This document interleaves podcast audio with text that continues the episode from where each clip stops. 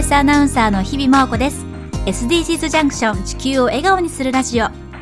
この番組では地球を笑顔にするためにそして地球に住む私たちも笑顔になるためにどんなことができるのか。SDGs に取り組んでいる方々のお話を伺いながら今できるアクションを考えていきます。さあ第9回の今夜は先月赤坂サカス広場を中心に開催されました SDGs のイベント地球を笑顔にする広場に参加されたこの方にお越しいただいております。ドラッグクイーンのドリアン・ロロブリジーダさんです。こんばんは。こんばんは、ドリアンでございます。よろしくお願いします。ようこそお越しくださいお邪魔しております。ちょっと簡単にご紹介させていただきます、ドリアンさんは2006年に開催されたドラッグクイーンコンテストで初登場にして優勝を飾りデビューをされましたさまざまなイベントやアーティストのコンサートそして PV ファッションショーや CM などにご出演巨大なヘッドドレスを装着し圧倒的な存在感を放っていらっしゃいますそれいります。もうありがとうございます。そして最近では私ももう本当に本当に忘れられない作品となりました映画エゴイストご出演されておりましたありがとうございます。あのよく喋るエキストラとして あの出演させていただきました。本当にあの皆さんのトークのシーンがすごくこう私も幸せになるぐらいにチームワークがいいんだなってまあもう本当いつも通りの会話をそのままもう監督が撮ってたぐらいな形なので、ええもう個人としては全然お芝居をしたっていう感覚は全然なかったんですよね。本当にナチュラルにナチュラルです。もう良平さんがね、ええあのーまあこのエゴイストという作品は鈴木亮平さんが主演の、えー映画なんですけれども、まあ良平さんがゲイの役を演じられる。で我々はそのお友達役という形で当事者として出演させていただいたんですけれども、もう良平さんがしっかり役をこう入れ込んでいただけたおかげで、我々ももう本当意識せずに。もうあのよくある2丁目3丁目であのゲイの皆さんと一緒に飲んでる飲み会っていうだけでしたね。ああそうだったんですね、いやでも本当にあのシーンの、まあ、おかげというか大変なこう存在感で映画のこうメッセージもすごく伝わりました本当にあありがとうございます。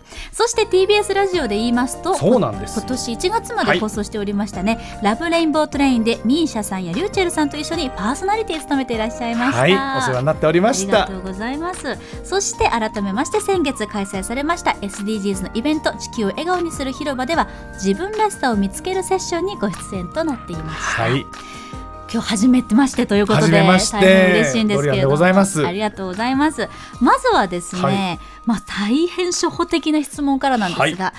ドラッグクイーンとは一体どういった存在なんでしょう？そうですね、まあ、簡単に説明すると、まあえー派手な化粧をして、まあ、あの派手なあの服装ドレスを着て、まあ、クラブだったりさまざまな場所であのパフォーマンスをするパフォーマー表現様式ではあるんですけれども、これ、まあ、カタカナだとドラッグって言って小さい「あ」で表記してるんですね。うんうん。このドラッグというのが DRAG というスペルになるんですけれども引きずるという意味なんですよ。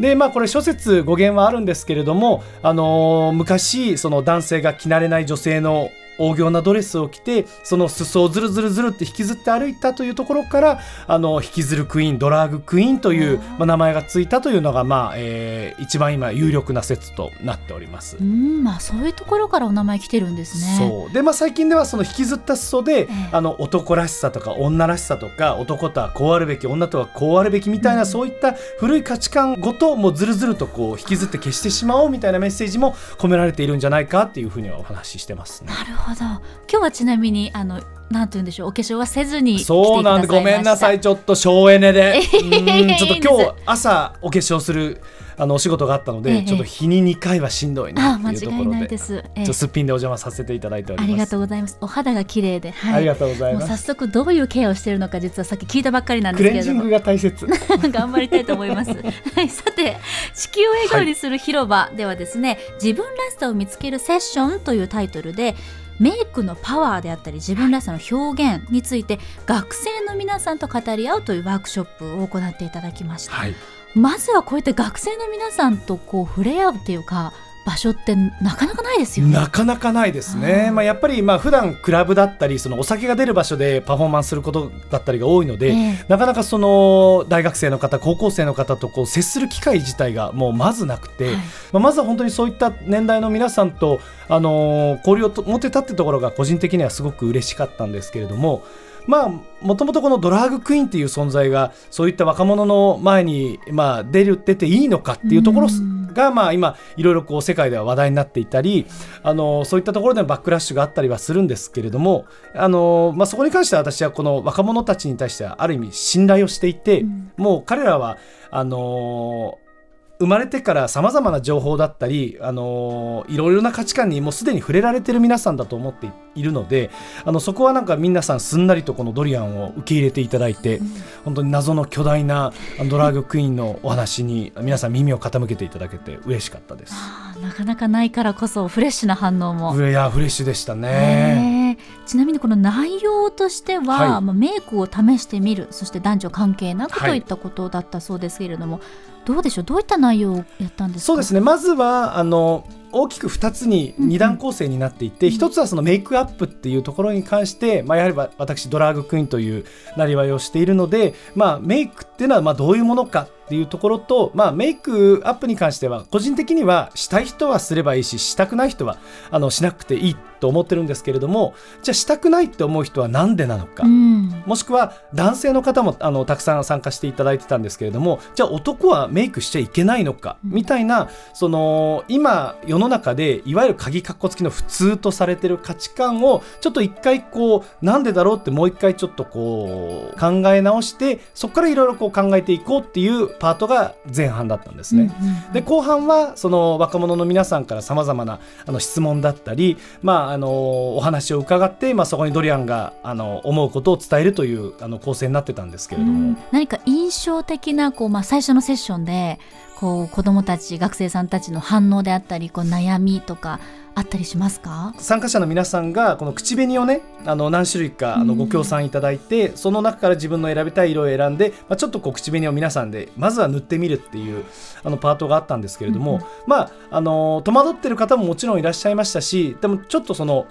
初めて口紅を塗ったご自身の顔を見てちょっと嬉しそうなあの表情されてる方もいらっしゃってあの、まあ、メイクって絶対しなきゃいけないもんでもないけれどもちょっとこう気持ちを上向きにさせたりちょっと普段の背筋を伸ばすっていうところではすごく有効な手段だなというふうには思っていて、あの今まで自分が出会っていなかった自分と知り合える一つのあのきっかけにもなると思うんですね。でその初めてのメイクっていったところを知ったところをある意味この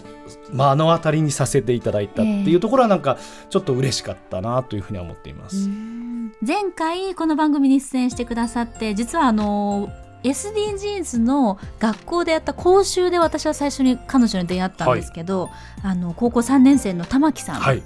もワークショップに参加したということで、うん、何か玉木さんとお話しされました？その実はそのさっき、まあ、初めて口紅を塗ってみてちょっと嬉しそうだって感じたのが玉木さんだったんです。よ。ああそうだったんですね、うん、初めてチャレンジされたとはおっしゃってたんですけど、やっぱりすごくお上手で。であのまああの私からするとすごくあのメイク映えされるなってもうリップがパッと塗られただけですごくふわっと雰囲気が華やかになったので、うんうん、まあするしないはもちろんご自身のあの意向に合わせていいと思うんですけれども、うん、なんかメイクの楽しさもぜひ覚えていただくとすごくなんか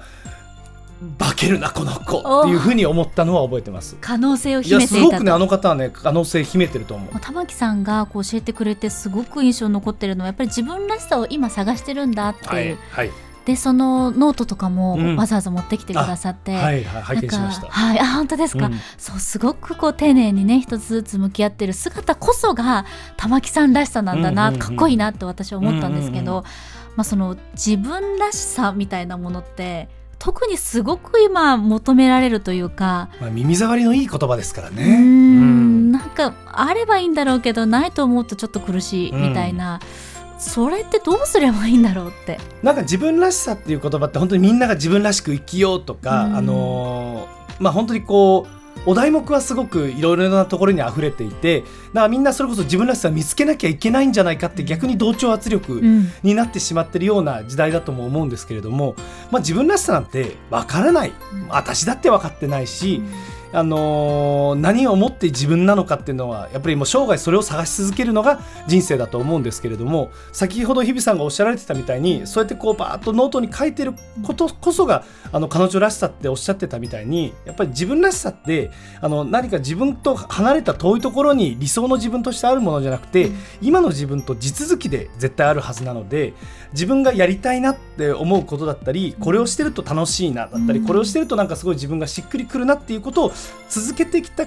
先に多分自分らしさってあると思うんですよ。うんうんまずは自分がどういうことをすると嬉しいのかなどういうことをすると逆に嫌なのかなとか心が華やぐのかな嬉しいのかなっていうところの心のアンテナを磨くってところが多分自分らしさにあのつながるある意味最短ルートなんじゃないかなというふうには思ってます。うん誰よりも自分に対して素直になることそう自分の声のご機嫌をよく聞くっていうのは大切なんじゃないかなって思うんですよね。かやっぱりねどうしてもそのメイクに関しても、まあ、自分の話になっちゃうんですけど、アナウンサーっぽいメイクとか、はいはいはいはい。なんか報道っぽいメイクとか、清廉性？うん、そうなんか貧困法制、はいはいはい。私だって迷うこといっぱいあるよって思うんだけど蛍光ピンクのシャドウ使っちゃうのよ。使っちゃいたいよ。だんだんやっぱりそうやってどんどんどんどんこう自分らしくいたい自分とうーんなんだろうまあいわゆる TPO みたいな、はい。他人の声他人の目の方が自分の心の中に占めてる時があって、うん。バランスどう取ればいいんだろうって。まあもうしょうがないのやっぱりもう我々はこの一人じゃ生きていないし、うん。特にこういういろんな人の意見だったりいろんな人の目に常にさらされて、うん。あの生きていかなきゃいけない以上他人の目だったり他人の意見を完全にあの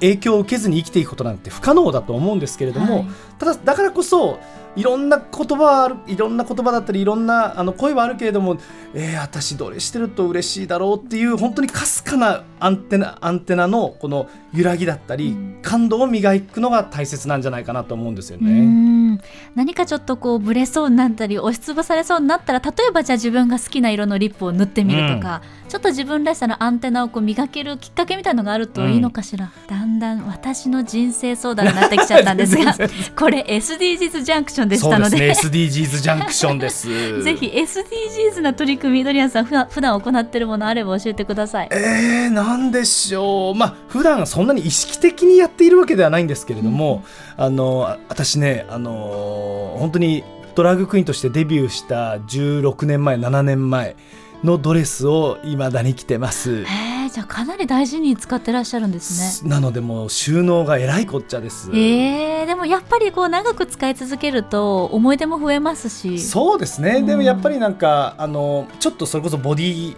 体の体型もね変わったり、うんあのいろいろ昔はもっとなんかすごく綺麗に着て着れてたのにみたいなものがちょっとまあそれを着るためにちょっと頑張ろうかなみたいな風に思うこともありますしうんうんあの新宿2丁目、まあ、ドラのドラッグクイーン会って何ヶ月に1回、うん。何年かに1回ぐらい女装市っていうイベントが開催されるんですよ。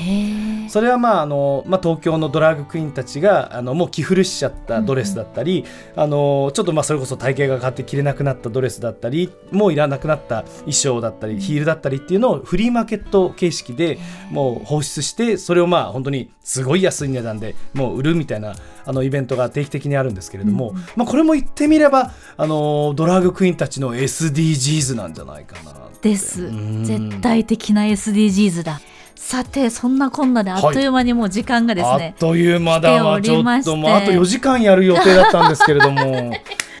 ことでえ最後にですけれども SDGs に興味はあるけど一歩を踏み出せないという方にうん何かアドバイスあれば、まあ、もっと言えば、まあ、自分らしさを今探している方々に向けて何かメッセージがあればお願いします。実はなんか SDGs に書かれてることってこうだったらいいよねとかこういうふうにもうちょっと例えば大切にしましょうとかあの本当にありふれた考えを、まあ、ある意味整理して、あのーこのリストアップしたのが SDGs だと思うんですね。えなので、まあ、あまり SDGs に取り組まなきゃって肩肘をそこまで張らずにじゃあ自分はどうやったら幸せになるんだろうとかじゃあ自分が一番大切な人自分の半径1メートルの人たちが幸せになるにはどういったことが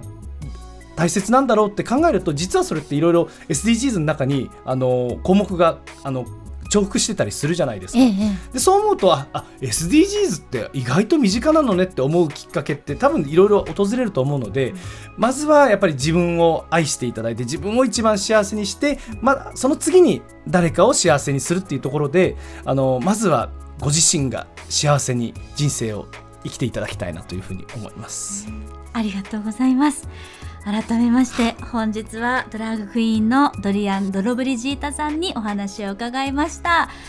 ちょっと本当に惜しいんですけれども、はいはい。お別れを言うのが何か最後にお知らせ事があれば教えてください。かしこまりました。実は私ですねエゴイストに続き、えー映画もう一本、えー出演させていただきまして今度はですねダブル主演という形なんですけれども、ダブル主演。あの非常にまあ短い作品なんですけれども短編映画「ストレンジ」という作品であの男子高校生と友情を紡ぐドラァグクイーンを、えー演じさせていただいていてそこではまあドラァグクイーンの格好だったりすっぴんだったりで出ているんですけれどもこちらがショートショートフィルムフェスティバルという映画祭にあの出展しておりまして、えー6月の25日の日曜日にですね、えー表参道ヒルズのスペース O というところで、えーそちらの方が上映されたり6月26日から7月10日間の間ですね国内では配信でもご覧になれますので、えー気になる方はぜひショートショートフィルムフェスティバルのホームページから「ストレンジ」という作品を探してみてください。はい見ます、荒木とわさんという素晴らしい俳優さんと、いあの共演させていただきました。ぜひまた機会があれば映画についてなんかもお話聞かせてくだ映さい。画好きなんです。あーそうなんですね。す。ぜひ引き続きアトロクともよろしくお願いいたします、はよろしくお願いいたします。改めまして今夜のゲストはドリアン・ロロブリジータさんでした。ありがとうございました。ありがとうございました。さてこの番組 SDGs ジャンクションは YouTube でも収録の模様をご覧いただけます。今撮っていただいております。TBS 地球を笑顔にするチャンネルで検索してみてくださいここまで SDGs ジャンクション地球を笑顔にするラジオ。案内役は TBS アナウンサー日々真央子でした。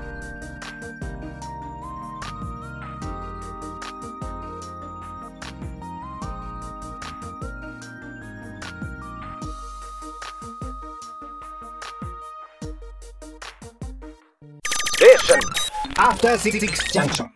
ベビーのいる生活迷える子育て応援ポッドキャストは育児中のパパママが集まる匿名座談会。定員切開しましょうっていうところになって、でも痛くないよね、あ痛くはないんです、麻酔効いてますからね。そうですよね。じゃあ引っ張るね。みたいな。あー引っ張りますか。みたいな。毎週月曜配信です